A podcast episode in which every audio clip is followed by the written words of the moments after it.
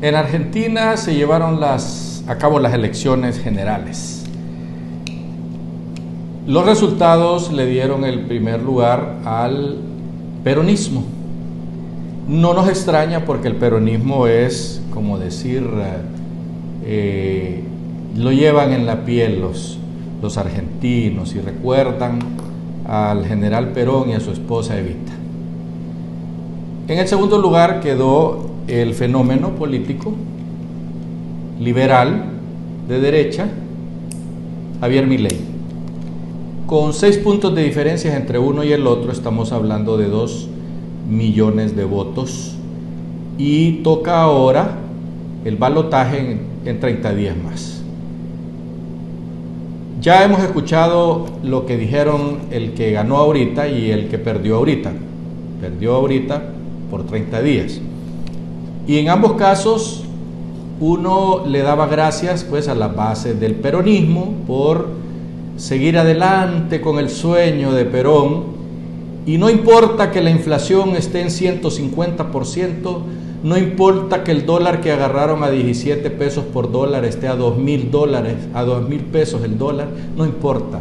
La cuestión es ganar las elecciones y seguir en el poder.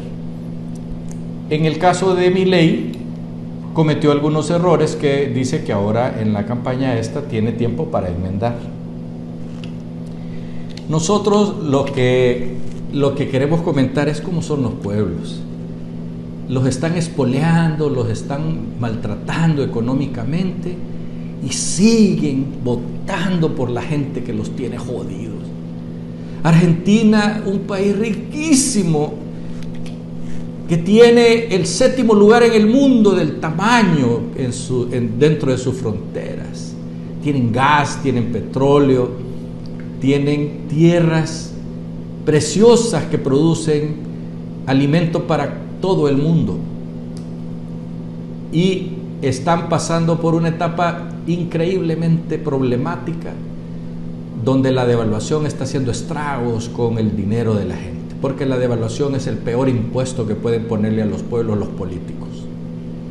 Y bien, así están las cosas, en 30 días veremos si la señora que quedó en tercer lugar, que es de centro derecha del partido político de Macri, se une a Javier, porque ella tuvo eh, un 20% de votos y es importante, pues, o sea, el centro derecha podría irse con el con el premio mayor y ganar las elecciones en los próximos 30 días. Ya veremos cómo queda en este momento.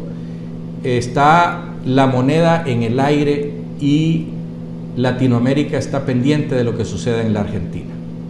Hasta pronto.